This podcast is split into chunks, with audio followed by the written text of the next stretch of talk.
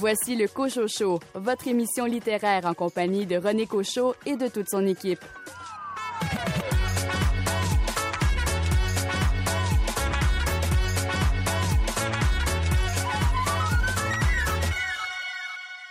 Salut tout le monde, ici René Cochot, bien heureux d'être à nouveau aux commandes de cette émission littéraire. Toute l'équipe, évidemment, vous remercie de faire de cette émission votre choix radiophonique. Au sommaire cette semaine, beaucoup de stock. Julie Royer présente ses récentes publications chez Boomerang Jeunesse. Nadine Deschenaux parle de sa série jeunesse Les livres Dino Rigolo. Andréane Frenette-Vallière discute de son essai Tu choisiras les montagnes. François Bérubé présente sa nouvelle série jeunesse Planète Baseball. Anne-Marie Villeneuve nous parle des livres Mon cahier à moi de Louise Portal et Tristan Demers. Et pour m'accompagner cette semaine, Louis Gosselin, tu as lu une biographie. La biographie de Jean Lapointe qui s'appelle Pleurir avec la collaboration de Anne-Élisabeth Lapointe, une préface de Benoît Brière et c'est aux éditions de l'Homme. Stéphane Ledien, tu nous parles de quel roman noir cette semaine? Je vous parle du roman noir Dédale mortel de S. Craig Zahler et c'est paru chez Gallmeister. Richard Mignot, quel est ton choix de roman? Cette semaine, je vous parle du dernier roman de Don Winslow, La Cité en flammes, un roman sur la pègre dans la ville de Providence. Félix Morin, quel essai est tombé entre tes mains? Je vous parle d'un très, très, très, très bel essai de Mathieu Bellil qui se nomme Ce qui meurt en nous, qui est paru chez Léméac. Et Nicolas Giguère, quel recueil de poésie as-tu choisi cette semaine? C'est Trop d'enfants sur la terre de Paul Chanel Malenfant. Bienvenue au Cocho Show.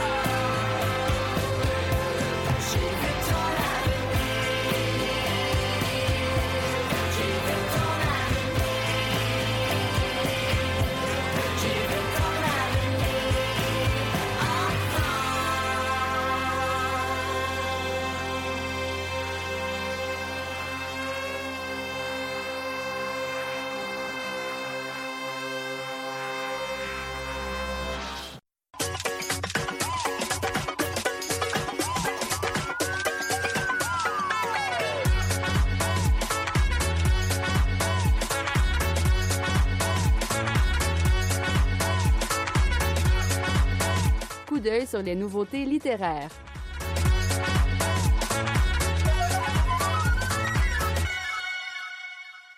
Louise Portal et Tristan Demers co-signent un livre destiné à la jeunesse intitulé Mon cahier à moi, une aventure d'écriture guidée par Lou et Lilou. Anne-Marie Villeneuve des éditions Druide nous en dit plus. C'est un très beau projet pour les 8 ans et plus qui s'inscrit euh, extrêmement bien dans la démarche créatrice de Louise Portal. On se souvient qu'en mars 2018, elle a offert à, à ses lecteurs adultes le très beau livre Le journal de ma vie, qui est une invitation aux adultes à se lancer dans une démarche d'écriture personnelle. Et aujourd'hui, elle nous présente un projet frère qui est parfaitement adapté cette fois aux enfants. Et d'ailleurs, pour ce faire, elle s'est associée hein, au dessinateur Tristan Demers, qu'on aime beaucoup, qui est super populaire auprès des jeunes depuis le début de sa carrière de BDF, alors qu'il avait lui-même que 10 ans.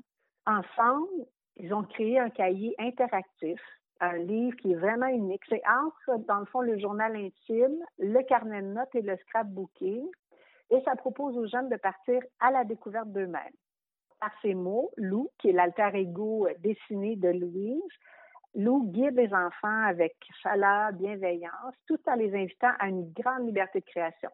Et puis, il y a Lilou, une joviale petite tortue qui a toutes sortes d'interventions qui ponctuent les activités proposées. Donc, à travers les écrits enveloppants puis attentifs de Louise et les dessins drôles et expressifs de Tristan, mais les enfants sont invités à user de leur sensibilité, leur mémoire, puis de leur imagination dans toutes sortes de propositions ludiques, dessiner, écrire, coller des images.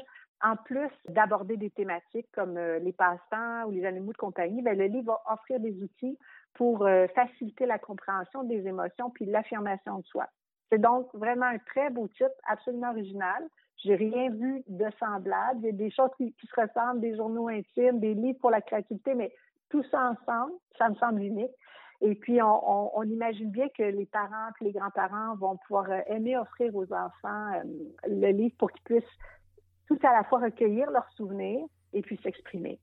C'était Anne-Marie Villeneuve des éditions Druide qui présentait le livre jeunesse intitulé Mon cahier à moi, une aventure d'écriture guidée par Lou et Lilou de Louise Portal et Tristan Demers. Ici Félix Morin. Après la pause, je vous parlerai du très bel essai de Mathieu Bellil, Ce qui meurt en nous, paru chez Léméac. Mon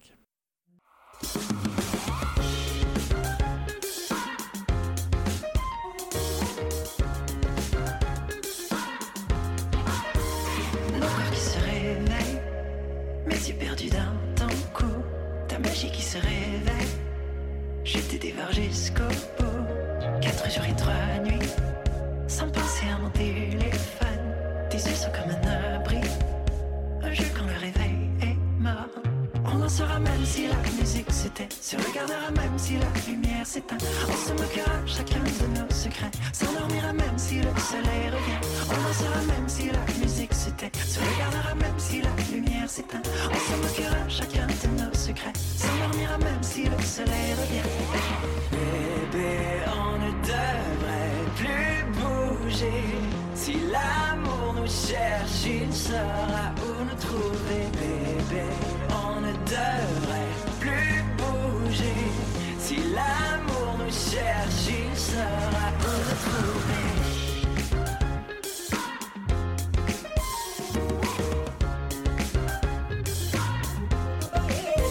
Ce matin, on s'est promis que demain jamais nous hante. J'aimais la mélancolie. Maintenant, j'aime quand les oiseaux chantent. Quatre jours et trois nuits, sans toucher à mon téléphone. Soit mon amour, mon ami, soit l'amour sans qu'on le saura même si la musique s'éteint, se regardera même si la lumière s'éteint. On se moquera chacun de nos secrets, s'endormira même si le soleil revient. On saura même si la musique s'éteint, se regardera même si la lumière s'éteint. On se moquera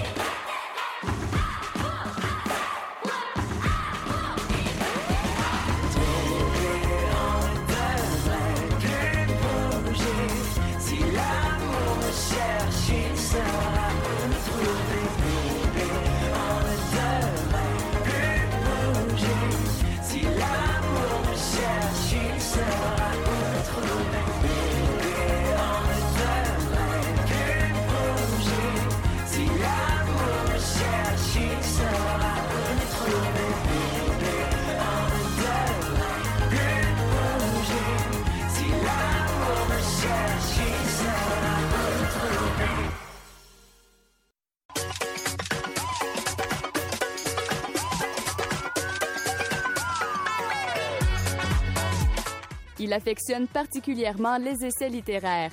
Félix Morin.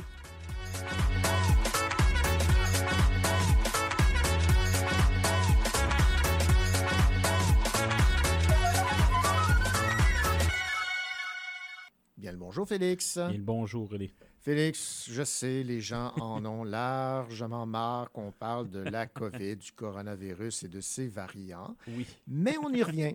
Oui. Hein, comme si on retournait le fer dans la plaie. Exactement. C'est- ma job de chroniqueur. voilà. Mais là, c'est de façon euh, fort intéressante Oui. parce que c'est à partir d'un texte de Mathieu Bellil qui a pour titre Ce qui meurt en nous. En nous, c'est E E-N-N-O-U-S et non au mois d'août. hein. Non, non, c'est ça. important de C'est le pas ce qui meurt en août. Non, Bon, peut-être dans un premier temps, Félix, euh, ce serait bien de dire qui est Mathieu Bellil. Eh oui, moi, Mathieu Bellil fait partie pour moi de cette constellation-là d'essayistes incontournables au Québec. Mhm. Sérieusement. Présentons Mathieu pour les personnes qui ont la chance de ne pas le connaître. Pourquoi une chance? Parce que fois, ils vont pouvoir le découvrir. c'est que c'est un enseignant de littérature au collège euh, Jean de Brébeuf. Ça, c'est son quatrième essai. Son premier paru au PUM qui s'appelle Le drôle de roman, L'œuvre du rire chez Marcel Aumé, Albert Cohen et Raymond Queneau. Et pour moi, c'est important parce que dans le rire, et là, je veux que nos auditeurs s'en souviennent, dans le rire, il y a un élément qui est directement lié à ce livre-là. Puis c'est pas pour rire de la COVID. Vous allez comprendre c'est quoi parce que dans le rire, il y a peut-être quelque chose d'autre que l'humour. On va en reparler. Ensuite, chez Léméac, il a publié deux essais extrêmement importants. C'est euh, Bienvenue au pays de la vie ordinaire en 2017, qui est vraiment un livre pour moi important pour comprendre le Québec moderne.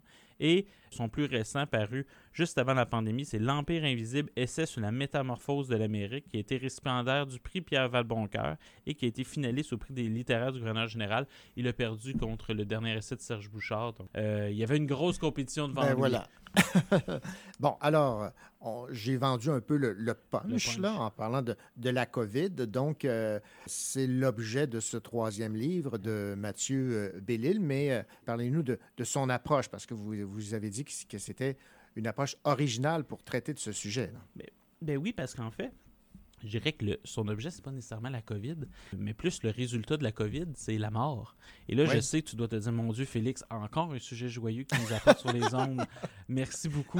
Je- on sent les ratings qui vont Oui, monter. oui, hein? ça, fait yes! c'est ça. c'est- Félix parle de mort. Ah ouais, ça, ça, c'est vendeur. ça, dans- Mais sans, sans blague, en fait, c'est- moi, je trouve ça que c'est intéressant parce que c'est le silence qui entoure la mort autour de la COVID qui est intéressant. Puis c'est ça, c'est que c'est aussi le silence qui entoure certaines de nos insuffisances collectives. Tu sais, l'école au Québec, ça s'est pas bien passé pendant la COVID. Mathieu a un très, très long chapitre là-dessus. Mais pour cette chronique-ci, comme on est un peu limité dans le temps, même si on, est- on est très peu limité dans le temps, j'ai décidé vraiment de, de focuser sur la mort et justement sur ce que cet essai-là nous permet de réfléchir à partir de la COVID, mais pas nécessairement sur la COVID. OK.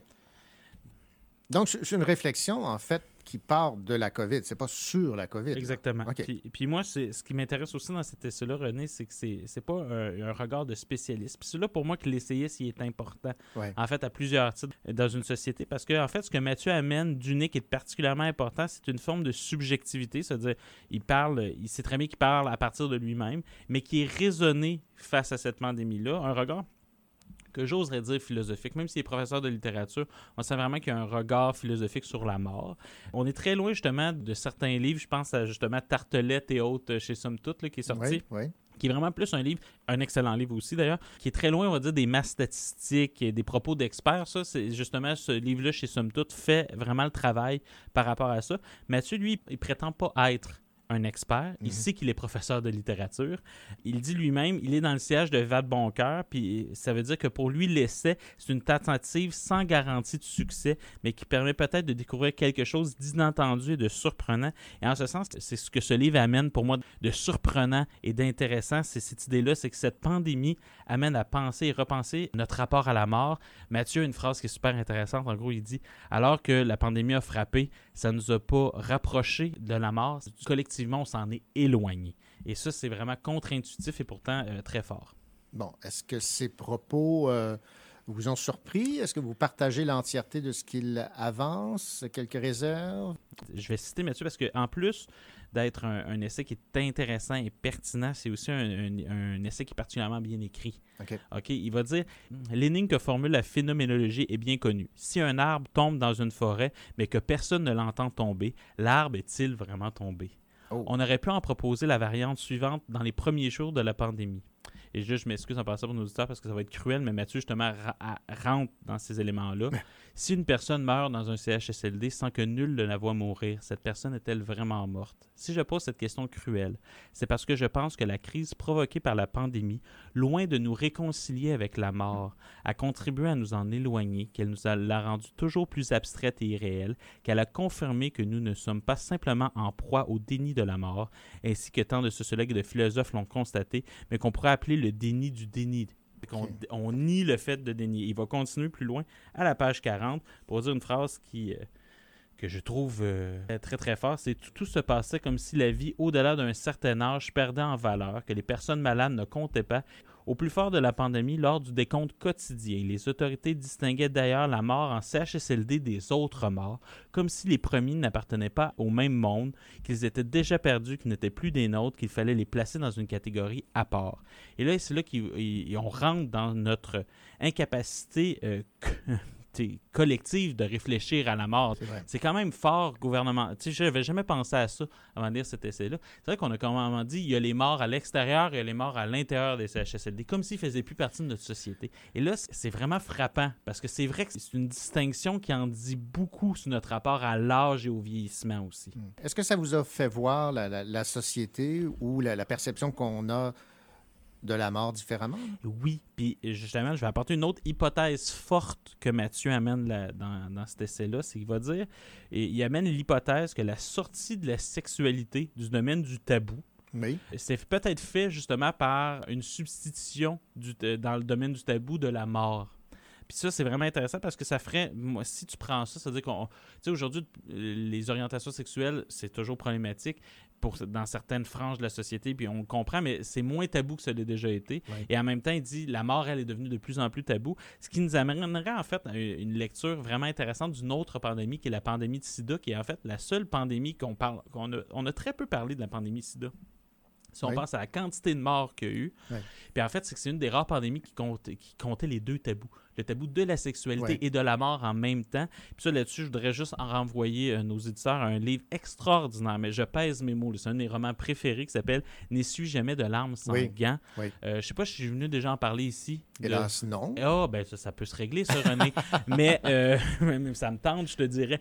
Mais euh, c'est un livre qui est vraiment extraordinaire et que, sérieusement, euh, quand j'ai fini, de- j'ai déposé ces pages-là de Mathieu, un de mes livres préférés, je l'ai carrément relu dans ma tête en quelques instants. J'ai fait comme, OK, ça nous amène une lecture extrêmement originale. Voilà. Bon, alors, en quoi est-il pertinent aujourd'hui, à la lumière, évidemment, de cette crise qu'on a vécue? Mais en fait, c'est que j'aimerais même la, la reposer, en fait, ta question dans, un- dans une autre question plus large, qui est celle de l'économie générale de l'œuvre de Mathieu Bellil. Oui. Parce que Mathieu Bellil, pour, euh, il, il- il- est dans un sillage pour moi qui. qui- à chaque année, euh, il vend de plus en plus de livres, de livre en livre. Puis déjà que ses, ses premiers tirages étaient excellents, pour, en, en- en- je, je dirais en normes québécoises, Ouais, c'est ouais, pas Stephen sûr. King. Mais si tu prends en proportion, c'est quand même assez impressionnant. C'est que tous les livres de Mathieu, à des degrés différents, euh, dans le fond, travaillent ce qu'on appelle la question de la transcendance, de ce qui est plus grand que nous, de ce qui est au-dessus de nous. Son premier livre, on l'apprend justement dans la dernière section de ce livre-là, aurait pu s'appeler L'hor- L'horizon prosaïque, c'est-à-dire que c'est au lieu de Bienvenue au pays de la vie ordinaire, puis il n'y a rien de plus en fait. Euh, c'est un super beau titre, l'horizon prosaïque, pour parler de l'ordinaireté du monde. Quelque part, on aime quand c'est ordinaire. On veut pas que rien dépasse au Mhm. Québec. C'est ça la thèse, en gros. Ben oui, il, prend l'exemple à un moment donné dans une entrevue que j'avais beaucoup aimé. C'est il dit, par exemple, quand Gabriel Nadeau-Dubois s'est présenté euh, que pour la première fois pour Québec solidaire, là, même pas. toutes ces entrevues s'étaient basées sur le fait qu'il aimait donc le hockey. Parce qu'il faudrait surtout pas qu'il soit au-dessus de tout le monde, Mais qu'il y ait d'autres préoccupations que ça. Donc c'est vraiment, au Québec, on aime ça quand c'est ordinaire. Puis euh, d'ailleurs, lui-même le dit dans des entrevues, il dit, il y a plus, certains partis politiques, on dirait font qui font pub d'être ordinaire, d'être vraiment comme monsieur, madame, tout le monde. Comme quoi qu'on aurait peur de l'extraordinaire au Québec. Or, justement, ce qui rend si ordinaire, c'est justement notre absence de transcendance. C'est là que la mort arrive comme un exemple parfait, en fait. Parce que comment affronter, René, la mort sans une idée de transcendance, S- euh, avec sagesse peut-être, avec beaucoup de résignation, ou comme nous, en fait, c'est que avec beaucoup de déni, en fait. Euh, tasser la mort, faire comme si elle n'existait pas tant que ça. Ouais. Puis justement, en, en faisant ça, ben, peut-être qu'on a accepté l'inhumain qui accompagne le, déni de la mort. C'est-à-dire que si on n'accepte pas la mort, Ouais. si on n'accepte pas de la regarder en face sans religion, Puis sans sagesse, ben, finalement, on peut pas la regarder tant que ça. Et finalement, justement, ce qu'on a appris au Québec, c'est que la mort, euh, on n'y pense pas. Puis, puis, je veux dire, il y a beaucoup de nos décisions qu'on regarde depuis le début de la pandémie qui, qui font en sorte qu'on essaie de pas trop en parler. Tu sais, les chiffres des morts, on n'en parle presque plus. Non. Euh, tu sais, aujourd'hui, on n'en parle pas du tout, comme si ça n'existait pas. Alors pourtant que la mort, euh, je suis désolé de te l'apprendre, René, mais sera euh, notre, euh, notre fin à tous. Ah oui, on est tous condamnés à mourir. Oui, c'est la seule certitude. Mais est-ce est-ce qu'il y a quand même quelques pistes de solutions après cette réflexion, une fois qu'on a lu euh, Je, ce qui meurt en nous? Je sais pas si c'est une solution, euh, mais on peut dire que Mathieu nous permet d'avoir, euh, de permettre de voir un, un peu de lumière au bout du tunnel, si tu me permets l'expression, parce que en fait, c'est le titre de la dernière section qui s'appelle Un peu de lumière. OK. que j'aime beaucoup. Puis en fait, il s'appuie sur la chanson Lumière de vie d'harmonium que tu dois connaître euh, Oui, sur l'heptade. Oui, tout à fait. OK. euh, puis pour ma, pour ma part, en tout cas, je parle vraiment à travers peut-être mon chapeau, mais on s'approche de ce qu'il y a de plus beau, en fait, pour moi, dans l'œuvre d'un essayiste. Tu sais, quand, quand j'en lis beaucoup d'essais, tu le sais, là. Mais, euh, parce que j'en parle de quelques-uns dans l'année, mais j'en lis plus pour choisir ce qui est le meilleur pour, les auditeurs du Cochocho. euh, mais en fait, c'est le moment où ça, c'est, c'est le moment où une critique du monde ça- s'approche de se, se mêle à un grand oui. Ça veut dire que, qu'on dit non à quelque chose au nom de quelque chose. Parce que c'est Albert Camus qui disait que la différence entre un révolutionnaire et un révolté, c'est qu'un révolutionnaire, ça dit non à tout, euh, mais ça sait pas pourquoi ça dit non. C'est pour ça que c'est dangereux, parce que tu dis non, mais après, tu rien, donc tu te retrouves nulle part. Ça, le vide, c'est pas une très bonne idée en politique. Non. Euh, mais il dit un révolté, c'est quelqu'un qui dit non au nom de quelque chose. OK. Puis ça, pour moi, c'est vraiment qui est important. Quand les essayistes que j'aime, c'est des essayistes qui sont traversés par des idées fortes, qui critiquent le monde à partir d'une solution ou du moins à partir de quelque chose qu'ils aiment.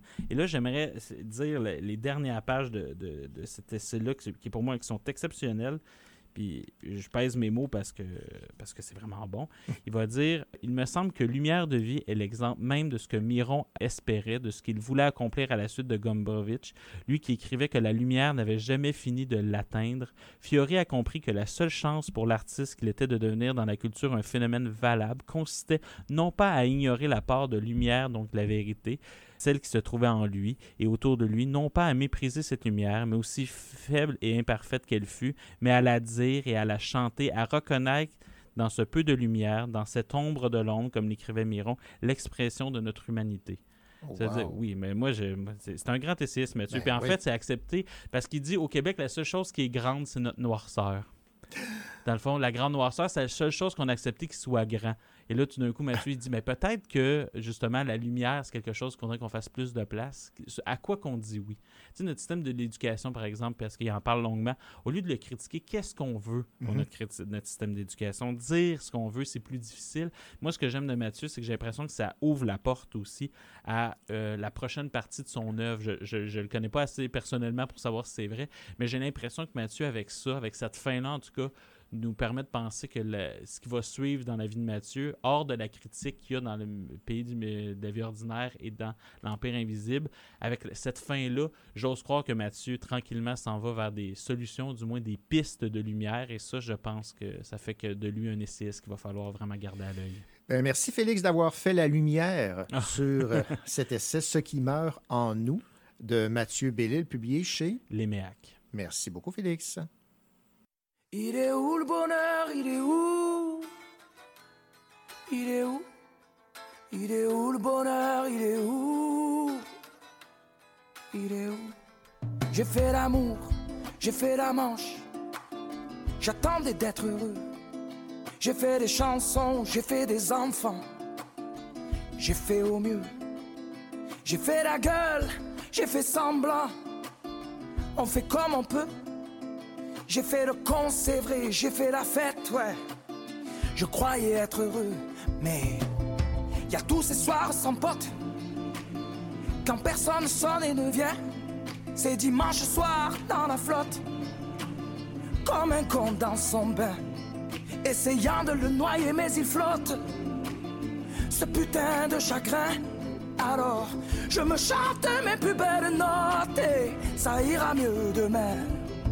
Il est où le bonheur Il est où Il est où Il est où le bonheur Il est où Il est où Il est là le bonheur Il est là Il est là Il est là le bonheur Il est là Il est là J'ai fait la cour, j'ai fait mon cirque J'attendais d'être heureux j'ai fait le clown, c'est vrai, et j'ai rien fait. Mais ça ne va pas mieux. J'ai fait du bien, j'ai fait des fautes. On fait comme on peut.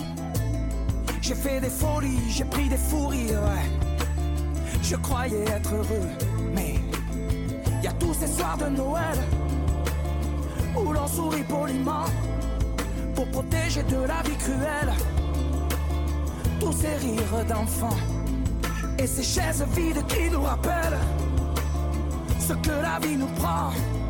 Alors, je me chante mes notes les plus belles, c'était mieux avant.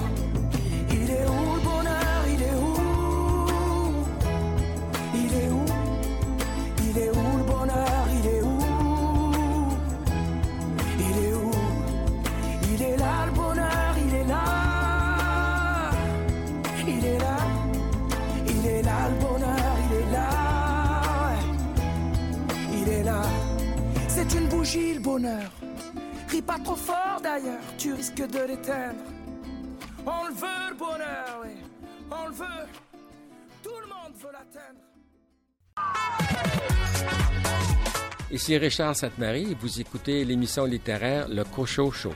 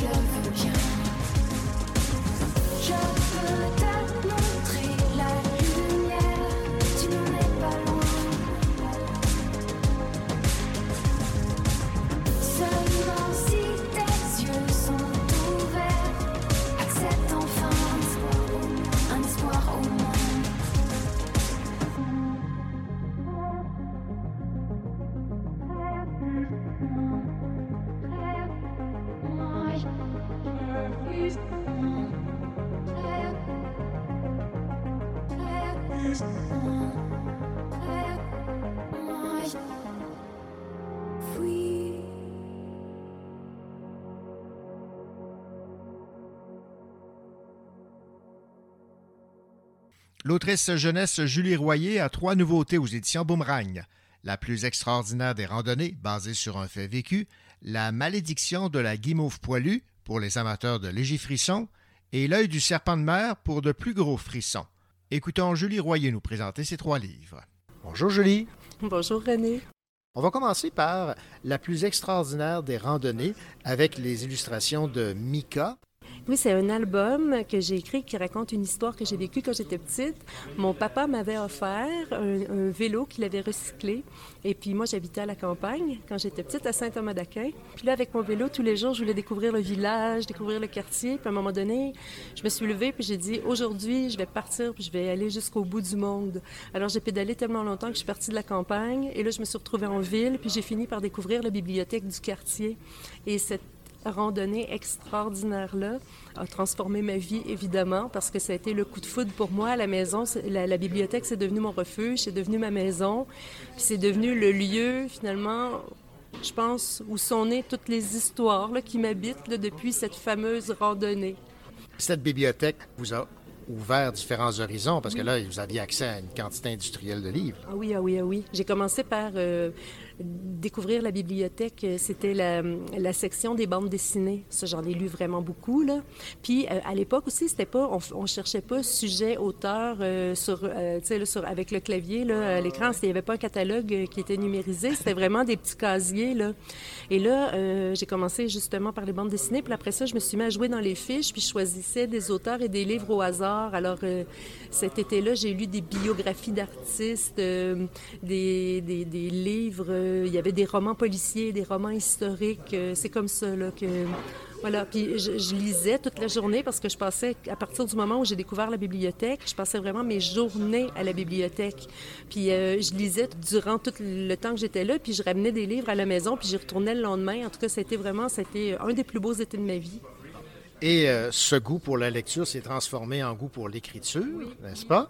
Et on va continuer donc euh, avec vos publications de la dernière année. Avec, le- là j'aime beaucoup le titre, ça me fait, ça me fait rire, mais ça me fait peur en même temps. la malédiction de la guimauve poilue, c'est chez Petit Slalom. Que raconte cette malédiction? La malédiction de la guimauve poilue, illustrée par Sabrina Gendron. C'est comme une version premier lecteur de la collection Slalom. Donc, euh, ce sont des livres, euh, des romans policiers, des, romans d'enquête et aussi, il y a une partie de la collection qui est destinée à la peur. Donc, euh, la guimauve poilue, donc, c'est un, roman de peur qui raconte l'histoire d'un gardien. Il va garder, il y a deux enfants qu'il va garder régulièrement et il écrit des histoires pour eux parce que justement, un jour, lui-même voudrait devenir auteur. Puis, un soir, il vient les garder avec une histoire qui est écrite dans la journée en pensant à eux qui s'intitule La malédiction de la guimauve poilue. Et donc, euh, là, les enfants trouvent qu'elle est un peu effrayante, cette histoire-là. Alors, ils préfèrent pas connaître la fin. Ils préfèrent aller se coucher tout de suite. Mais là, en se couchant, euh, un des enfants demande au gardien si ça existe, une guimauve poilue. Et là, le gardien dit, mais non, mais non, c'est le fruit de mon imagination. Mais là, il commence à entendre des bruits dans la cuisine qui laissent supposer que la guimauve poilue existe vraiment et qu'elle est entrée dans la maison. Alors, euh, ils vont vivre une soirée d'épouvante. euh, mais en même temps, c'est de la comédie, évidemment. Là, c'est, de la petite épouvante là, pour les premiers lecteurs. là, Quand même pas les effrayer, ces jeunes. oui, c'est ça, c'est des petits frissons. Là. Voilà, des petits frissons. Bon, là, j'imagine que les, les frissons sont un peu plus sérieux dans la collection Slalom avec l'œil du serpent de mer. Oui, l'œil du serpent de mer. En fait, on voit sur la couverture aussi, c'est toujours chez Boomerang. Ceux-là sont dans la collection Slalom, donc pour des lecteurs de 8-9 ans et plus. Et donc, l'œil du serpent de mer, comme on peut voir sur la couverture, c'est une pierre, euh, une pierre précieuse d'une valeur inestimable qui a déjà appartenu à euh, Laurier sans chagrin, dit Cherche Fortune, un pirate qui a écumé toutes les mers et qui a fait construire un château, justement, là, qui s'est mis très, très riche en volant la pierre d'un serpent de mer appelé Et donc, euh, et là, cette pierre-là doit être exposée au château, justement, de Cherche Fortune. Et il y a trois jeunes qui euh, passent la soirée au château parce que la mère de deux d'entre eux est historienne, puis elle a tout préparé cette exposition-là, qui doit avoir, euh, dont le lancement doit avoir lieu le lendemain.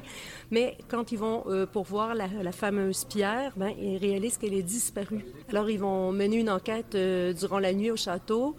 Un château autour duquel il y a toutes sortes d'histoires de fantômes euh, qui circulent. Alors, euh, c'est ça, ça va être...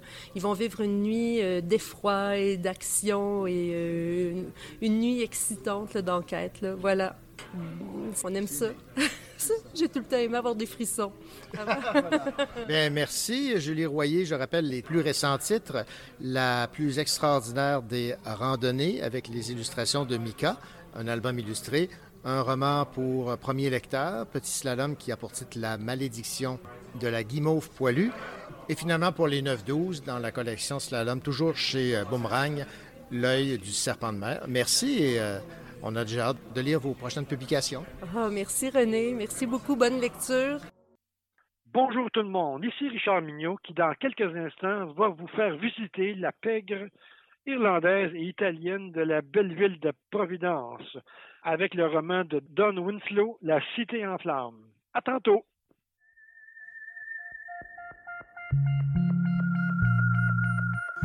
Hey Lou, viens deux secondes. Qu'est-ce que ma blonde? C'est-tu ton cœur ou ta tête qui te fait de l'ombre? Hey Lou, tu sais ce qui serait cool, mais qui serait temps? C'est que pour une coupe de jour, toi et puis moi, on sac notre camp. Qu'est-ce que tu dirais si on faisait ça? Si j'insistais pour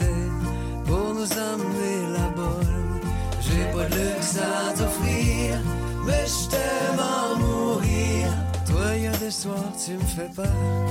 J'aime pas ça quand tu pleures.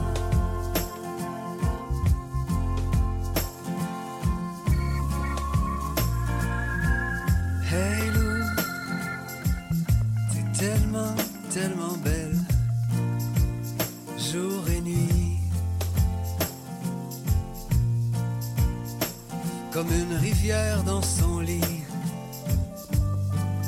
Viens, mon ami. Non, Lou, non pas pour fuir le monde, juste pour se retrouver, toi et moi. Se prendre une petite bière, marcher dans le bois,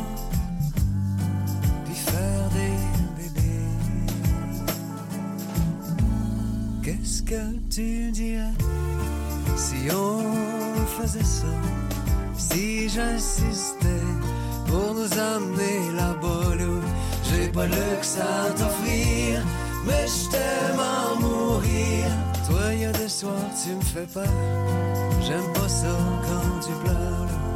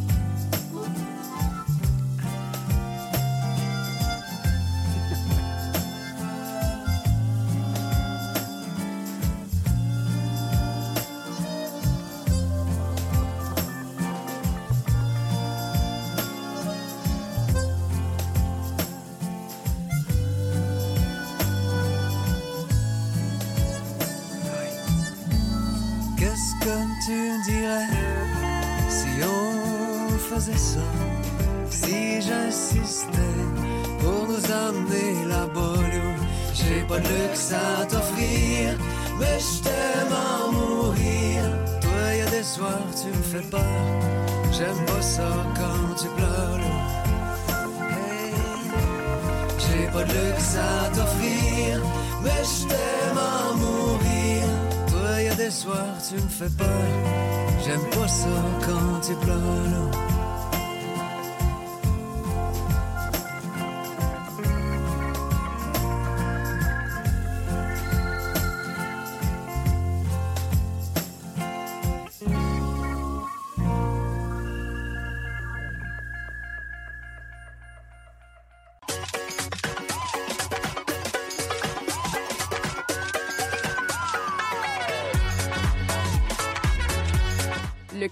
Pas, mais il plaît à Richard Mignot.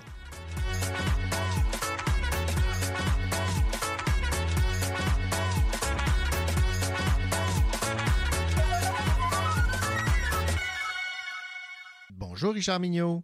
Bonjour René Cochot, comment allez-vous? Je suis euh, en feu. Vous avez visité la cité en flammes. c'est c'est le titre du livre de Don Winslow, donc c'est sa, sa plus récente parution chez euh, Arbor Collins Noir. Alors parlez-moi là, de ce nouvel opus de Don Winslow. Oui, lire du Don Winslow, je l'avoue, c'est un plaisir que je partage avec tous ceux qui veulent bien m'entendre. Lire Don Winslow, c'est se plonger au centre d'un groupe de personnages qui sont très éloignés de notre monde. Des humains, oui, des hommes et des femmes avec un certain code d'honneur, un respect pour la famille, mais avec une morale très élastique, une banalisation extrême de la vie et une grande valorisation de ce qu'ils appellent la business, comme disent nos cousins les Français. Mafia italienne, russe ou irlandaise, cartel mexicain, réseau new-yorkais ou bostonien, corruption mondiale, voilà le créneau de Don Winslow, guide touristique nous écrivant un tour du monde interlope de façon assez géniale. Encore secoué par sa série La griffe du chien que je vous conseille sans aucune réserve, sur les cartels de drogue mexicains, j'attendais avec impatience cette nouvelle série de cet auteur américain. Et voilà que la Cité en flammes a fait son entrée sur les gondoles de nos librairies préférées, nous annonçant une nouvelle trilogie qui se déroulera à Providence. Oui, oui, à Providence, ville portuaire du Rhode Island, située entre Boston et New York. Providence, mais qui voudrait situer un roman dans cette ville qui nous est pratiquement inconnue? Don Winslow l'a fait en insistant surtout sur la proximité des deux grandes métropoles, Boston et New York, où les organisations sont puissantes et omnipotentes. Il ne faut pas trop déplaire à ces gens-là. Alors, Providence est partagée par les Irlandais qui gèrent les activités du port et les Italiens, eux, qui s'occupent des jeux et de la drogue et de la prostitution. Danny Ryan, qui a épousé une Irlandaise, monte graduellement les échelons au sein du syndicat des dockers. Sans trop jamais y croire, et en ne s'y sentant pas parfaitement sa place, mais bien épaulé par l'influence de son beau-père, l'ex-chef de la mafia irlandaise, Ryan y fait sa marque. Dans cette relative tranquillité, juste une étincelle pourrait provoquer une explosion. Et vous vous en doutez bien, l'auteur frottera l'allumette dévastatrice avec grand plaisir. Et ce sera sous le signe d'une Hélène de Troyes à l'américaine. Un soir de fête, un des fils Moretti, donc de la mafia italienne, est accompagné d'une femme époustouflante, le rêve de tout Italien. Elle est absolument magnifique un des frères de la famille irlandaise pose le geste qui déclenchera la guerre entre les deux clans. Au détour d'un corridor, Liam Murphy, le jeune fils du roi irlandais, frôle la poitrine de la coprine de l'Italie. L'amorce d'une explosion est enclenchée. On ne comptera plus les morts découlant de ce geste tellement stupide. Alors l'escalade commencera. Représailles, vengeance, colère, toujours plus et de plus en plus gros. Et ce ne sont pas toujours les coupables qui paient pour les comportements des autres. La guerre est déclarée et les victimes collatérales vont s'empiler. Et l'action ne manquera pas. On sacrifiera des pions pour sauver la face des pièces importantes. Malgré les négociations entre les deux clans, ça va sauter quand même. Il y a des consultations avec la maison mère de New York et de Boston. Il y a des passages à tabac violents. Mais on essaie de vivre quand même dans cette relative tranquillité. Puis, rebondissement inattendu, la belle quitte l'Italien pour devenir la femme de celui qui l'a touchée sans son consentement. C'est un revirement assez particulier. Et là, la guerre reprend de plus belle, de plus en plus brutale. Et Danny Ryan, tant bien que mal, essaie d'arranger les choses. Mais parfois, il peut aussi ajouter de l'huile sur le feu. Restera-t-il des combattants à la fin des hostilités? On se doute bien que pour une trilogie, il en subsistera quelques-uns, mais les troupes seront décimées. Comme dans tous les romans de Don Winslow, vous pouvez vous attendre à de l'action, beaucoup d'action. Attention au début de votre lecture, oui, il y a beaucoup d'action, mais aussi beaucoup de personnages. Pas toujours facile de placer tous les pions sur l'échiquier et même certaines pièces principales il faut se tenir un petit registre intérieur pour bien suivre le courant ou la trajectoire des balles, évidemment. Pour ceux qui connaissent l'auteur, vous ne serez pas surpris par le style épuré de Winslow, la prépondérance des dialogues et l'économie de mots. Ce qu'il décrit, c'est l'action, les traques à préparer, les veilles pour surveiller et les tirs pour nettoyer les vengeances. Winslow va droit au but et il ne rate pas sa cible, comme la plupart de ses personnages. Cependant, on ne reste pas insensible à ce que vivent ou meurent les personnages. L'auteur est amplement capable de trouver un coin sensible pour nous faire aimer le plus vil des mafieux, qu'il soit italien ou irlandais. Soyons clairs, ce premier tome de la trilogie n'est pas aussi remarquable que la trilogie de la griffe du chien. Mais quand même, pour ce genre littéraire, peu de romans pourraient surpasser celui-ci. Un très bon Winslow, même s'il n'a pas l'excellence de ses meilleurs, est quand même une sacrée bonne lecture, que je vous recommande sans condition. Et comme moi, vous vous mettrez en ligne à votre librairie de quartier pour vous procurer le deuxième et le troisième tome de la série. Et je vous souhaite une excellente lecture à tout le monde. Ben, merci, Richard. Ça me fait plaisir, mon cher René. Ici Nicolas Giguère. Dans quelques moments, je vous parlerai du recueil Trop d'enfants sur la Terre de Paul Chanel Malenfant.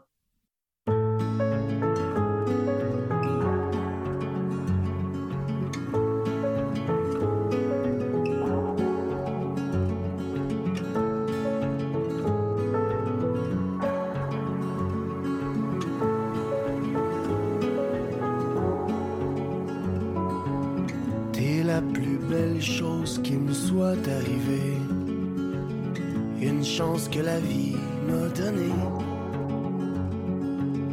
L'équilibre et l'indépendance que j'aime. La clairvoyance dans mon poème.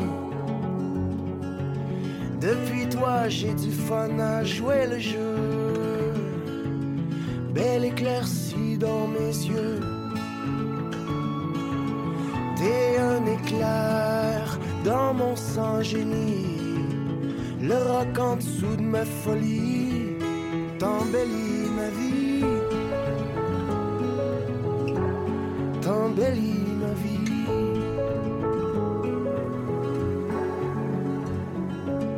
T'es la plus belle chose qui me soit arrivée. Mon harmonie inespérée. J'avais jamais connu un phénomène pareil lever de soleil avant le soleil. T'es une envoyée de Dieu, ma vision du grand bleu. Un ciel sans nuages, une cathédrale, au vent doux sous les étoiles. Oh ma dose, mon apothéose, mon grand flamme. 9 ans, puis je suis encore ben aïe.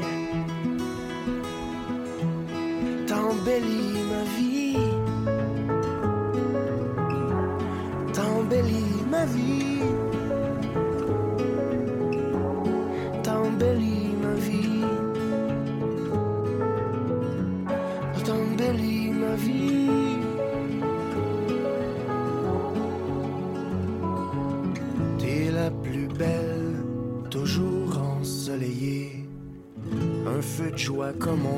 Voit plus. T'es une révolution dans mon décor. Tu changes le plomb en or, by the way. Les pompiers sont venus, on a le roquet, tout est beau. On peut brûler d'amour, oh yeah. La terre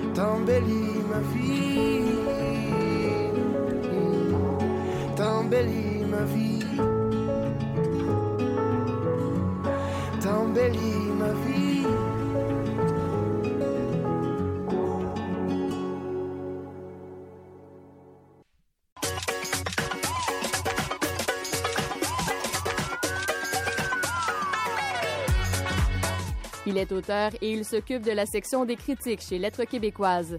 Nicolas Giguère.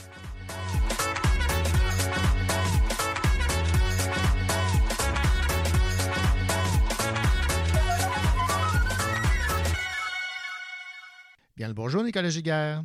Bonjour René. Nicolas Giguère, le, le recueil de poésie a un titre qui euh, a certes le pouvoir de provoquer, puisqu'il a pour titre Trop d'enfants sur la Terre, et c'est un recueil de poésie signé Paul Chanel Malenfant. Alors, parlez-moi de, ce recueil. Absolument. Donc, un livre que j'ai beaucoup aimé, vraiment, donc publié aux éditions de La Grenouillère. Paul Chanel Malenfant, je une voix essentielle. Euh, Paul Chanel Malenfant, donc fort d'une œuvre colossale qui comprend plusieurs recueils de poèmes. C'est une œuvre qui comprend aussi des essais, des fictions. Une œuvre avant tout protéiforme. hein. Donc, c'est une œuvre qui entremêle allègrement les genres. C'est ce qui la rend, moi, je pense, foncièrement intéressante.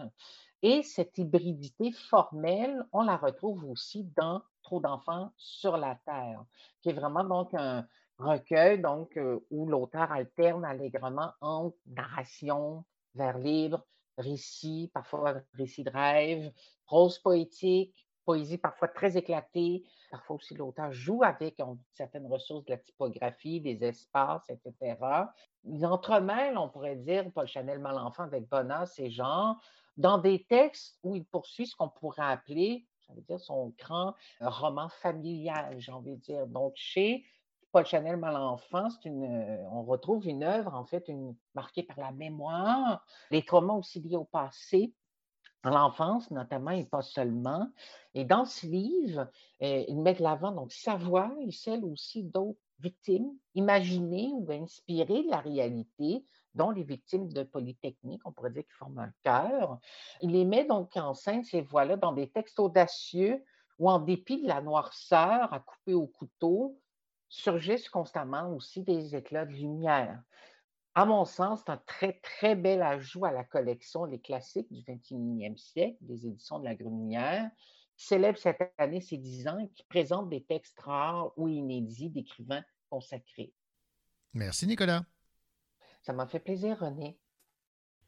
Bonjour, ici Stéphane Ledien. Aujourd'hui, je vous parle du roman noir Dédale mortel de Craig Zahler aux éditions Gallmeister.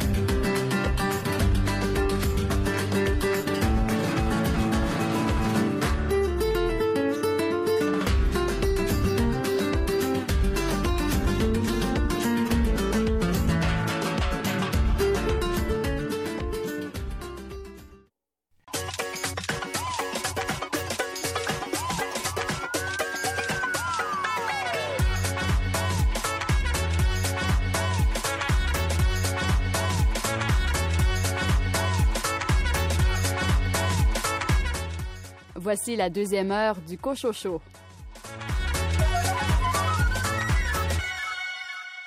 Ici René Cochot, au sommaire de cette deuxième partie d'émission.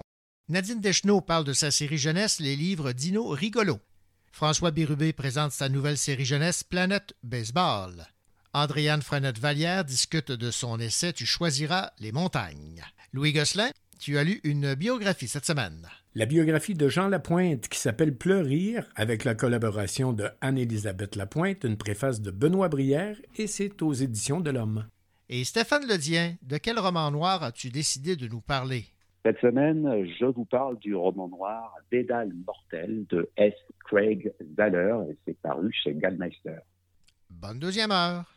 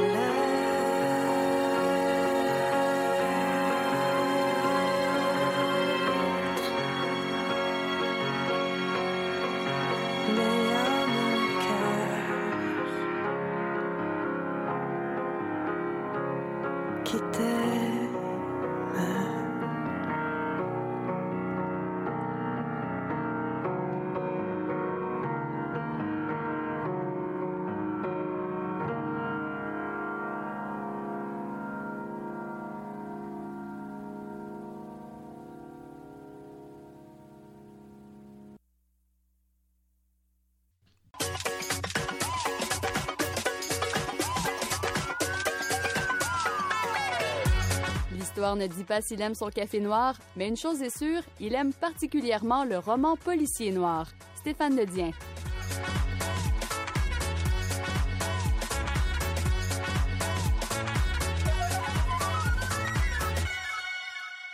Bonjour Stéphane. Bonjour René, comment ça va? Ça va très bien, toi? Ça va très bien, merci. Est-ce que euh, les euh, sables chauds de la Floride t'interpellent de temps en temps? Oui, en tout cas, quand il, quand il s'agit de, de les voir euh, remis en scène dans, dans un roman, dans un bon roman noir, avec euh, tout ce qu'on attend du, du, du noir, du crime, de quelque chose de torride aussi. Et là, je parle de, du côté torride, mais pas tant au, au niveau érotique qu'au niveau de, de l'ambiance, de l'atmosphère. Et donc, euh, oui, le sable chaud et les rues chaudes de, de Floride et de Miami, euh, ça me parle quand il s'agit de parler de romans policiers. Sinon, je ne suis jamais allé en Floride. C'est pas un État qui m'attire plus que ça, je dois dire. D'accord. Donc, on, on va s'intéresser à l'aspect euh, torride euh, des plages de la Floride parce que euh, tu nous proposes cette semaine un, un roman qui a pour titre Dédale mortel de l'auteur américain Craig Zahler. Oui, Craig Zahler. Quand j'ai eu le livre en- entre les mains, je me suis dit, ah, la, couverture d'ailleurs, c'est référence au côté pulp des, des années euh, 40, 50. Donc il y, a, une couverture, et étant donné que c'est publié euh, chez Gallmeister, il y a toujours des, des couvertures qui font des, des clins d'œil à la, à la culture américaine. Donc la, la couverture peut faire penser à un roman un petit peu rétro. En fait, le roman est très actuel et il se passe à notre époque. Mais pour en revenir à Craig Banner, je me suis dit, est-ce que je connais ce type ou pas? Au sens, est-ce que je connais cet auteur? L'ai-je lu déjà? Je ne l'avais jamais lu. Et puis en faisant une brève recherche, je me suis dit, non, par contre, je connais son œuvre parce qu'il est aussi euh, musicien, réalisateur, directeur de la photographie, scénariste, etc. Et Ah donc, ouais, je me souviens d'avoir vu un polar qu'il avait réalisé avec Mel Gibson et Linz Baum il y a euh, trois, quatre, peut-être quatre ans, en 2018, un polar qui s'appelait Tréveil sur le bitume. Et j'avais beaucoup aimé ce film. C'était euh, l'histoire de, de deux flics euh, plus ou moins corrompus, plus ou moins violents, euh, qui en fait passent un peu de, l'autre côté de la barrière en termes de légalité parce qu'ils ont à tout prix besoin d'argent pour des raisons différentes.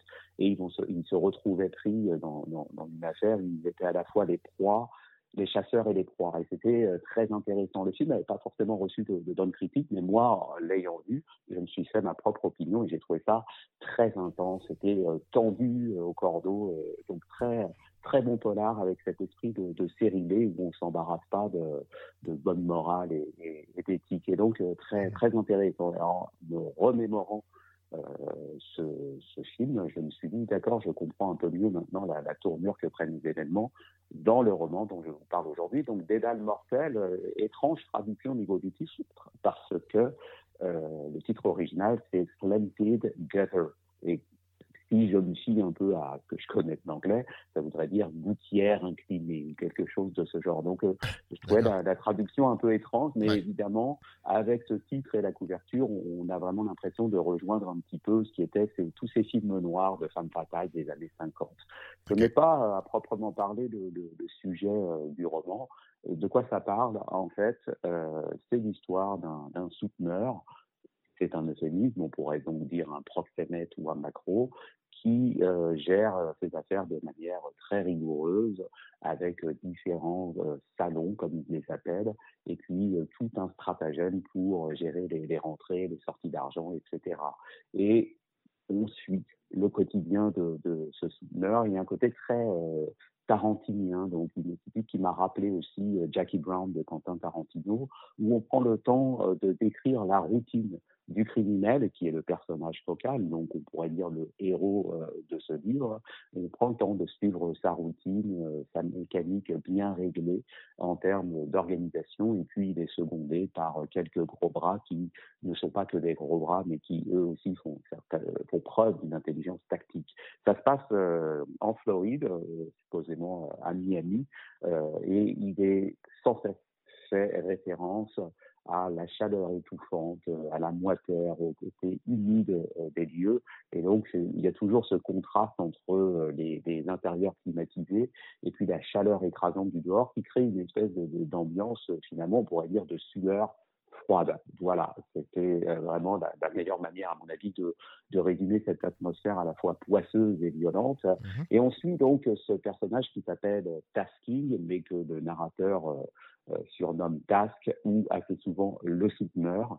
Et donc, on le suit euh, dans euh, ses euh, déplacements, dans sa routine, comme je le disais tout à l'heure, avec quelque chose de très contemplatif et un sens du détail euh, qui est à la fois euh, cocasse et pas anodin. Euh, Pourquoi? Parce qu'il euh, il est sans cesse, euh, le, le- personnage est très observateur et le narrateur anonyme qui suit ses déplacements est lui aussi très observateur et tient à nous faire part de la couleur des, des vêtements, des voitures, des, des, des euh, résidences luxueuses au sein desquelles on peut pénétrer ici et là. Et ce, sont, ce ne sont jamais des, des, des couleurs neutres. hein. J'ai avec moi le livre et puis ne serait-ce que pour euh, un exemple, on parle de lumière blanche, euh, de réflecteurs rouges, mais aussi euh, de euh, moquettes euh, roses pâles, de euh, canapé bleu cobalt, de murs couleur vanille, etc. Donc vous l'avez compris, les couleurs ne sont jamais des couleurs en tant que telles, mais des couleurs euh, composées ou assez, euh, assez euh, complexes, où il y a toute une palette.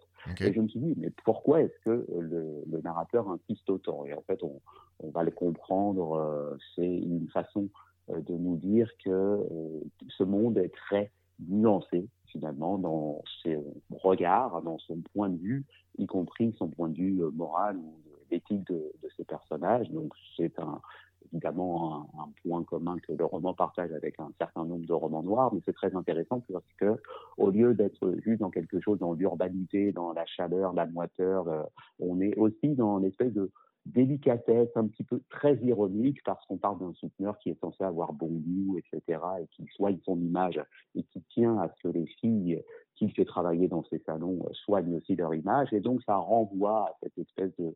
C'est un, un, un, dandy, on pourrait dire, ce, ce souteneur. Et euh, on va voir dans, de quelle manière euh, il y a un grain de qui va euh, faire dérailler un petit peu les, les événements et la routine du personnage.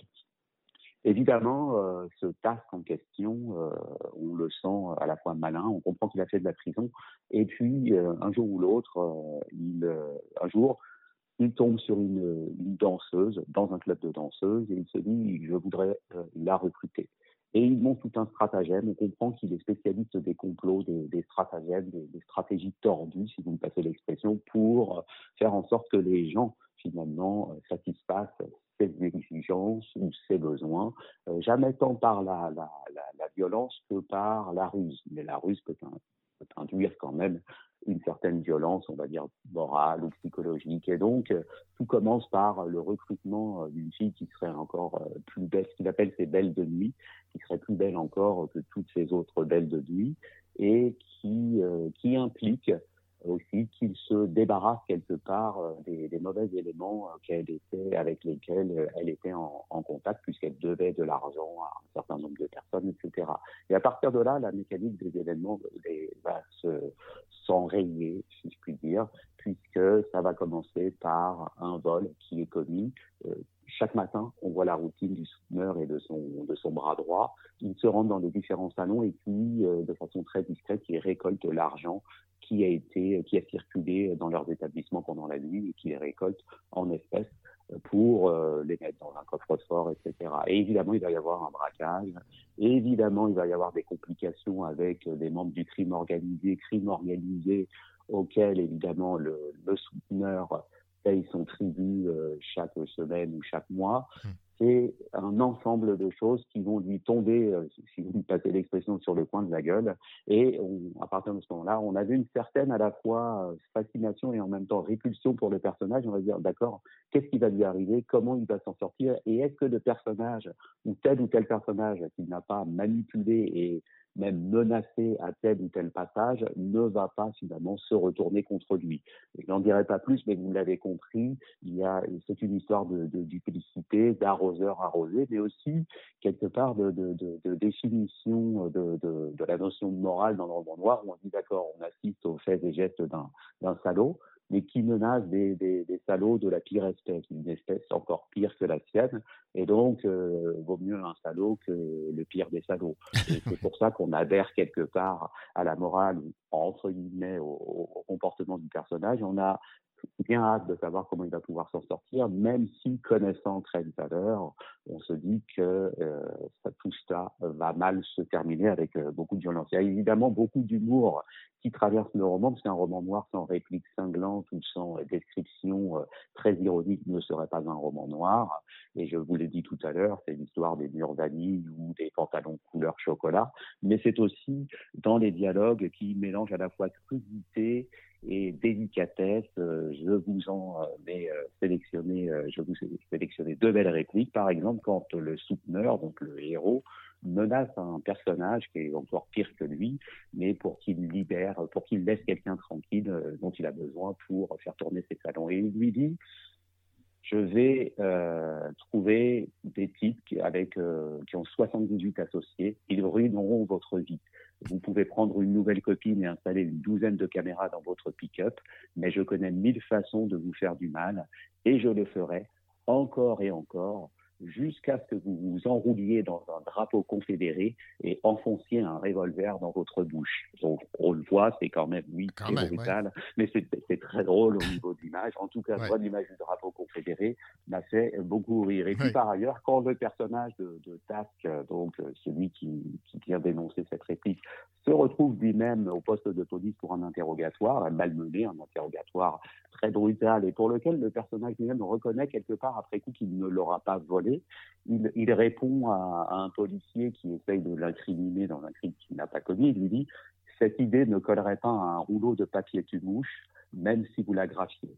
Donc, on, on comprend, euh, encore une fois, euh, force des, des métaphores, quelque chose de, de haut en couleur, les couleurs dont j'ai parlé tout à l'heure, mais des couleurs qui finissent toutes par se mélanger pour former, vous l'avez bien compris, celle du noir. Alors ça s'appelle Dédale mortel. Le dédale, c'est celui des rues et des, des- des stationnements souterrains et même des planques, entre guillemets, euh, qui sont tenues par le souteneur.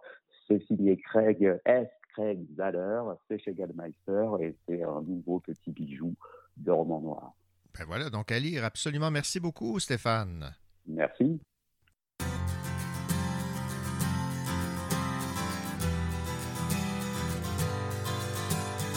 Toujours cette idée de partir, d'être ailleurs qu'ici, d'habiter l'avenir, de rêver plus loin, de s'enfuir du fil des années qui ne peuvent assouvir Quatre saisons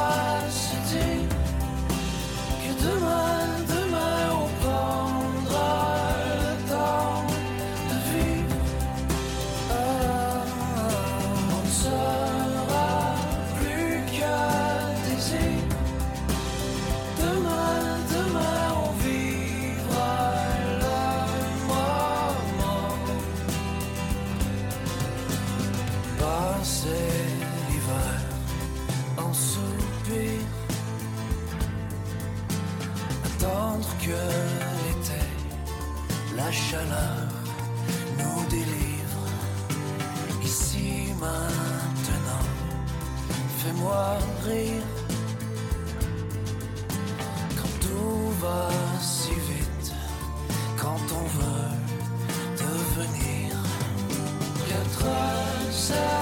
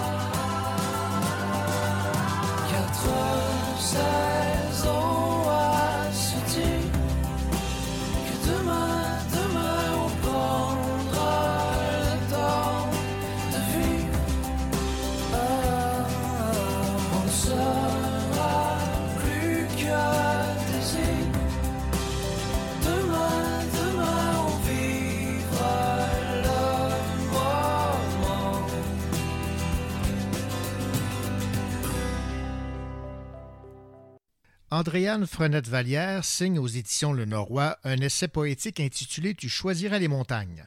Dans son essai, l'autrice explore le retrait comme moyen de survie, comme tentative de soigner la blessure afin d'habiter à nouveau le corps et l'écriture. À l'instar des recueils de poésie Juillet, Le Nord et Cestral, Tu choisiras les montagnes s'ancre dans la région de la côte nord du Québec et investit les lieux de la solitude. Au fil d'une pensée qui s'articule autour de l'identité de genre, de l'amour et des violences qui hantent l'intime, un personnage apparaît, celui de Mona. On écoute l'autrice Andréane Frenette-Vallière. C'est un essai poétique, donc euh, dans lequel il y a énormément de poésie. Puis euh, c'est un essai aussi sur la création, donc il y a même un personnage qui s'appelle Mona. Puis on la voit, euh, dans le fond, évoluer à travers euh, tout le propos un peu plus euh, réflexif sur, sur justement euh, la difficulté à dire certaines choses, puis comment est-ce qu'on peut réagir par une envie de disparition à certains événements. En même temps que ça se produit, il y a le personnage de Mona qui parle, puis qui, qui dit un paquet d'affaires, puis qui parle aux oiseaux, puis qui est sur la côte nord, puis qui, qui dit un, tas de choses très belles euh, et pas toujours belles. Mais euh, ce dont j'aurais envie qu'on se souvienne, ben c'est, je pense que c'est une traversée. Donc c'est un livre vraiment qui, qui bouge beaucoup, je pense, dans la forme à mesure qu'on le lit. Puis à la fin, ce qui reste, c'est les montagnes, c'est le mouvement. Puis c'est euh, comment est-ce qu'on peut sortir de l'immobilisme pour euh, bouger, puis rencontrer euh, ce que je trouve qui est très beau, donc les montagnes. Quelle place occupe la poésie dans votre écriture et pourquoi c'est si important d'avoir choisi cette forme pour cet essai? Euh, la poésie, c'est ma, ma forme première. Donc, euh, j'ai déjà deux euh, recueils de poésie qui ont été publiés. Donc, c'est toujours ça qui vient en premier pour moi. Puis là, euh, c'était comme euh, d'aller chercher le revers un peu de la poésie, puis d'aller fouiller des questions un peu plus théoriques, mais toujours en fonction d'une voix, toujours en fonction du poème qui porte des affects, qui porte des vitesses, des rythmes, des mouvements, puis qui fait l'art finalement. Donc, la poésie reste en premier. Bon, cet ouvrage, vous me disiez, vous l'avez écrit à Natashquan? Oui, ben en fait, j'habitais à Natashquan. C'est sûr que d'être sur la côte nord, ça a énormément teinté ce texte-là. La mer est toujours présente, euh, euh, les, animaux, la faune, puis mais aussi le rapport à, la lenteur, puis aux gens, puis à une certaine simplicité du quotidien. Euh, ça fait vraiment beaucoup partie euh, de ce livre-là. Et euh, question qu'on ait une idée un peu de votre style, de votre plume, vous avez choisi euh, un extrait que je vous invite à, lire. Ce matin, je me lève avant toi comme tous les matins pour ma tasse de silence. Les barrières tombent toutes. Je voyage. Cinq outardes fendent les eaux. Vivre au grand jour, c'est ici. Recevoir les gens dans son intimité brutale, c'est cela, habiter une maison offerte. Et sa beauté de centenaire lui coûte. On la veut avec tant d'ardeur qu'au fil des ans, ses planches intérieures ont pourri. Tout le monde connaît la poudre d'étoiles qui la recouvre. Même les oiseaux de mer y croient, jusqu'à nicher en elle, par les cavités, par la cheminée. Mais dessous, je sais l'air vicié et l'affaissement des poutres. Elle n'est pas au bord de la mer, elle est au bord du ciel. C'est très beau. Tu choisiras les montagnes, Andréane Frenette-Vallière aux éditions du Norrois. Merci. Merci à vous. Tu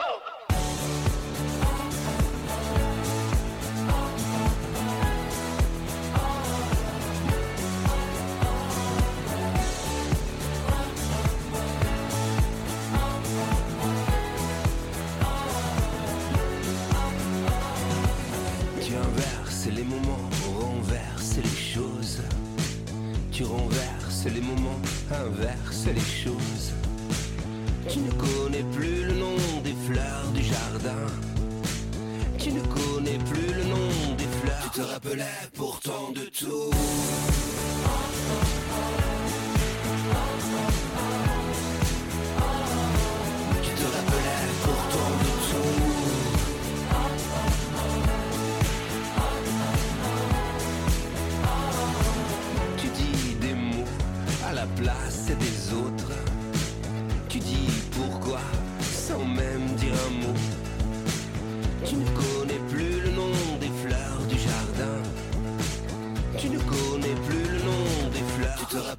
Pourtant de tout.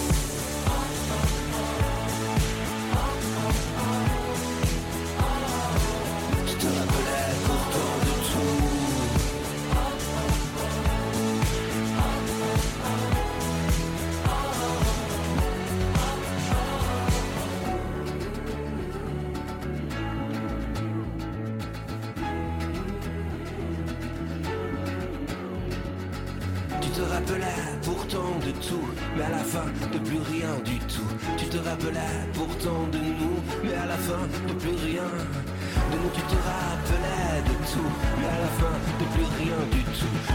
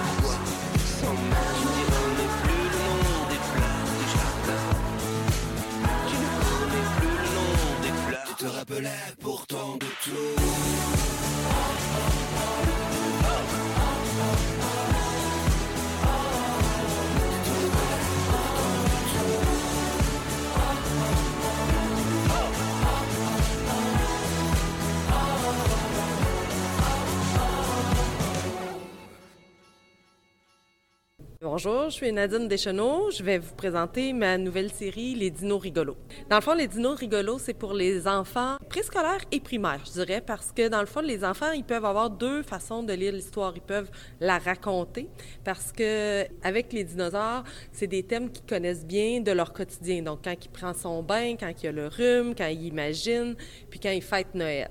Donc, juste en regardant les images, ils peuvent aussi raconter leur histoire. Puis quand ils commencent à lire, le texte a été fait de façon euh, que les enfants puissent rapidement repérer quelques mots, donc prendre confiance en eux comme lecteurs, puis euh, développer leur, sentiment justement de fierté et le goût de lire, d'aller encore plus loin, d'en lire des nouveaux. Et les dinosaures, c'est un thème qui euh, captive. Ils sont des connaisseurs, là, comme des petites ency- encyclopédies avec les, six types de dinosaures qu'il y a dans l'histoire. Donc, ça les attire beaucoup. Puis, ça combine un côté très imaginaire avec un côté très, très, très réaliste de leur quotidien. Donc, ils imaginent qu'est-ce qu'il va faire le dinosaure quand il a le rhume. Oui, il éternue, mais il éternue très fort. Ou quand il prend son bain, euh, il va envoyer beaucoup d'eau autour. Donc, les enfants, je pense que ça les captive. Et c'est aussi le sentiment de lui aussi, il est comme moi, il fait les mêmes choses, les mêmes bêtises ou les mêmes, euh, les mêmes activités. Donc, ça leur permet d'avoir comme un esprit euh, un peu rassembleur là-dedans. C'était Nadine Deschenaux. Je vous présentais la série Les Dinos rigolos. you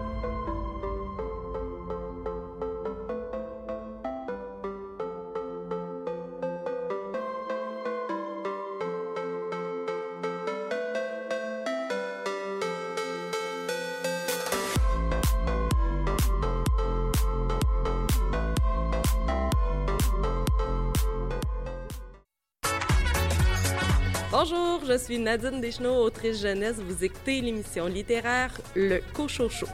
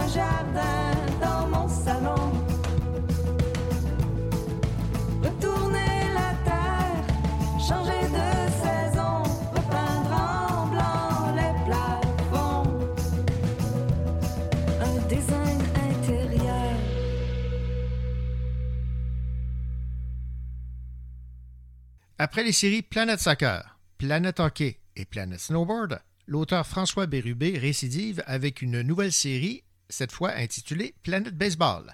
Avec sa quatrième série, François Bérubé, ce passionné de sport qui s'est donné comme mission, rappelons-le, d'intéresser les jeunes garçons à la lecture, nous fait découvrir un nouvel univers à ses lecteurs. Ses romans seront publiés chez Urtubise.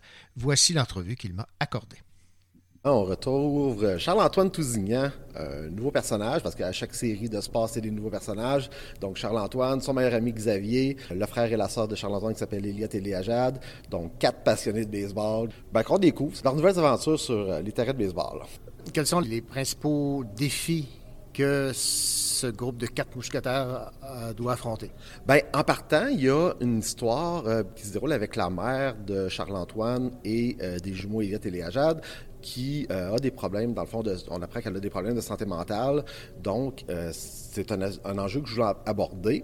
Donc, évidemment, ça, ça l'amène quand même à beaucoup de bouleversements dans la famille. Et puis aussi, ben, sur le terrain de baseball, évidemment, parce qu'il y a ben, de l'action sur le terrain.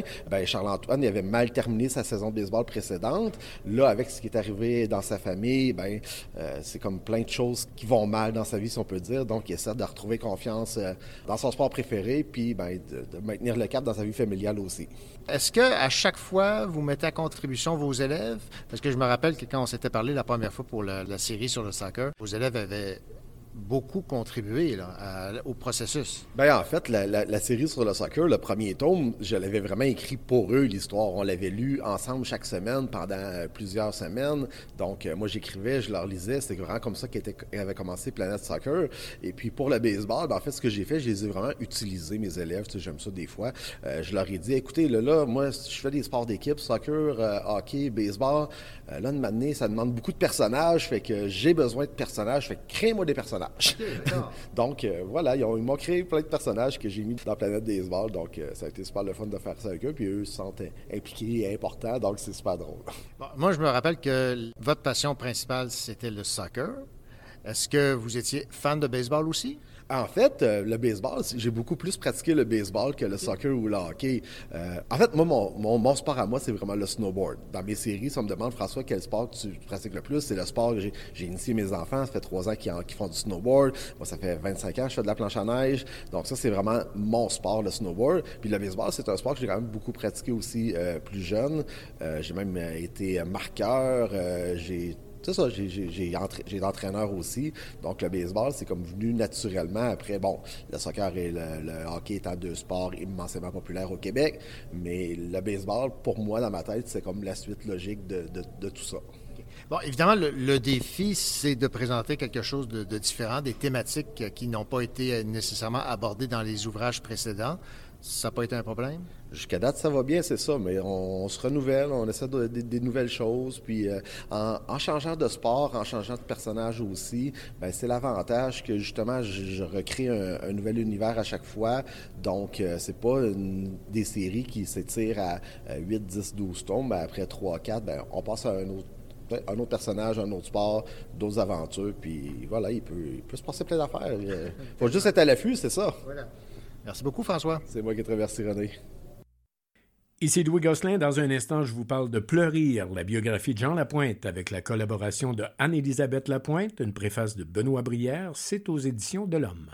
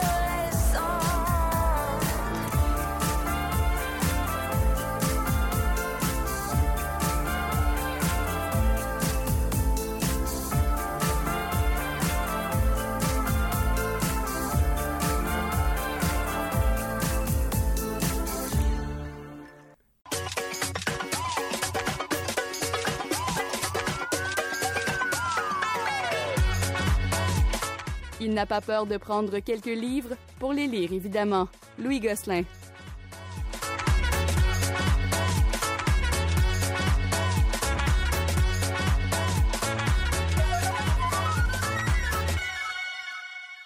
Bonjour Louis. Bonjour René. Louis, évidemment, le Québec pleure. euh, Jean Lapointe, qui est décédé il y a de cela euh, quelques jours. Et euh, au même moment, sort un livre sur Jean Lapointe qui a pour titre Pleurir, avec la collaboration de Anne-Élisabeth Lapointe, sa fille, et une préface de Benoît Brière aux éditions euh, de l'Homme. J'ai hâte de t'entendre parler là, de ce livre parce que tu me disais que tu avais beaucoup ri. Beaucoup ri, beaucoup aimé d'ailleurs. Euh, il y avait une première édition de l'autobiographie de Jean Lapointe, c'était en 1995, c'était aussi aux éditions de l'Homme.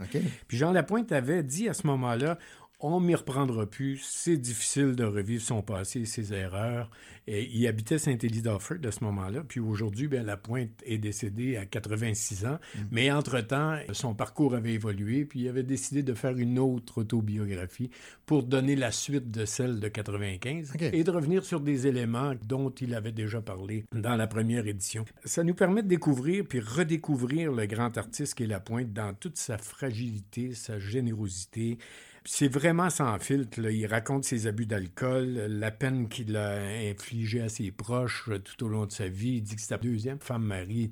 Il dit J'ai pas été gentil avec elle, euh, elle en a arraché un peu. Puis la première Mado non plus, euh, j'étais jamais là. Euh, il y a eu trois filles avec cette euh, Mado, la première femme de Jean Lapointe.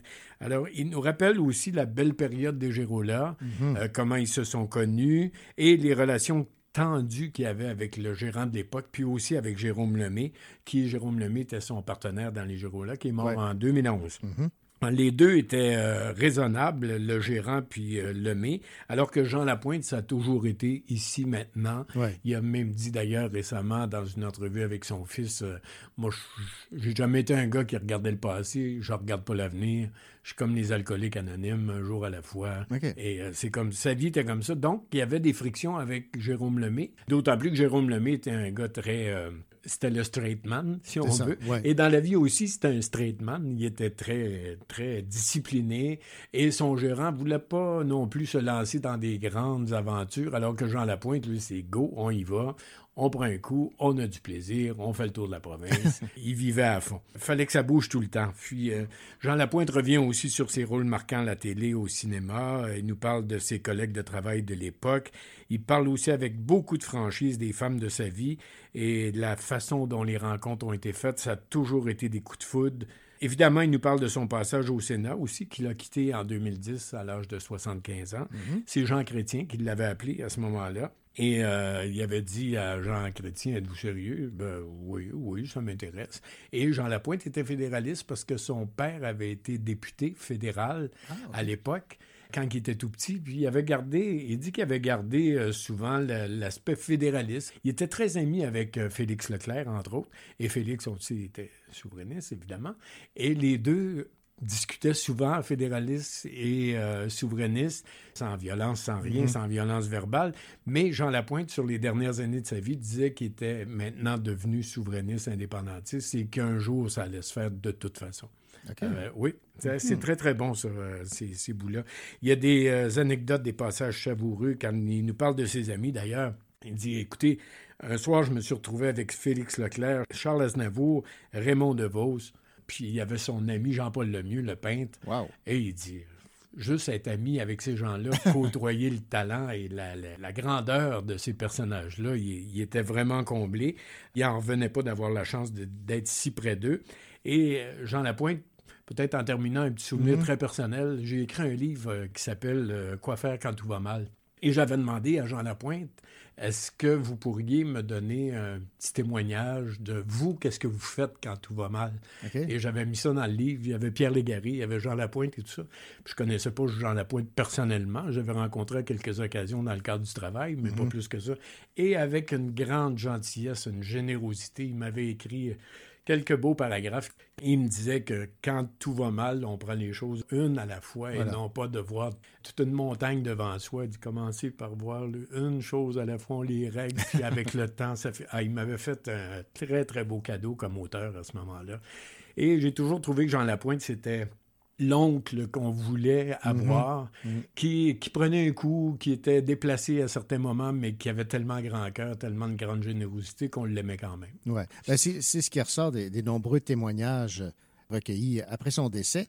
Et j'aime beaucoup le, le titre. Je pense que ça, ça résume bien sa carrière aussi. Pleur, rire. Pleur, rire. Puis les- la plupart des gens les, les disaient à quel point c'était difficile de faire un spectacle pendant une heure et demie, deux heures, où les gens peuvent pleurer et rire. Mhm. Parce que Ouais. euh, c'est difficile de faire passer l'émotion du grand public dans une salle d'un à l'autre Ouais. dans le temps de le dire. Et Jean Lapointe était capable de faire ça. Tellement, oui. Tellement. Effectivement. Ah, on perd un grand. Tout à fait. Alors, ce- cette biographie a pour titre Pleur, rire. C'est aux éditions euh, de l'Homme. Merci, Louis. Merci, René. Ses mains contrôlent bien mon corps et le rythme du soir nous perce dans le noir. Et le son s'éteint doucement alors que je ne dois plus danser le temps. La chaleur de nos étreintes devient suffocante. J'en viens à me plaindre. Et tes mouvements saccadés raidissent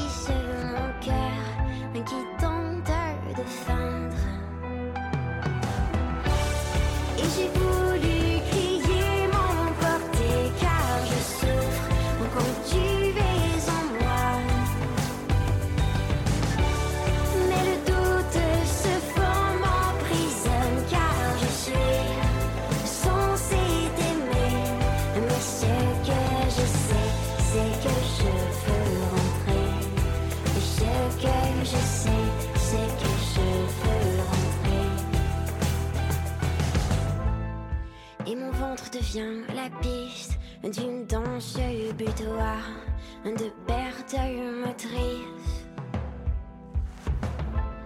Quand il me demande pardon, dans son étreinte, je reprends tous les risques. La chaleur de notre violence,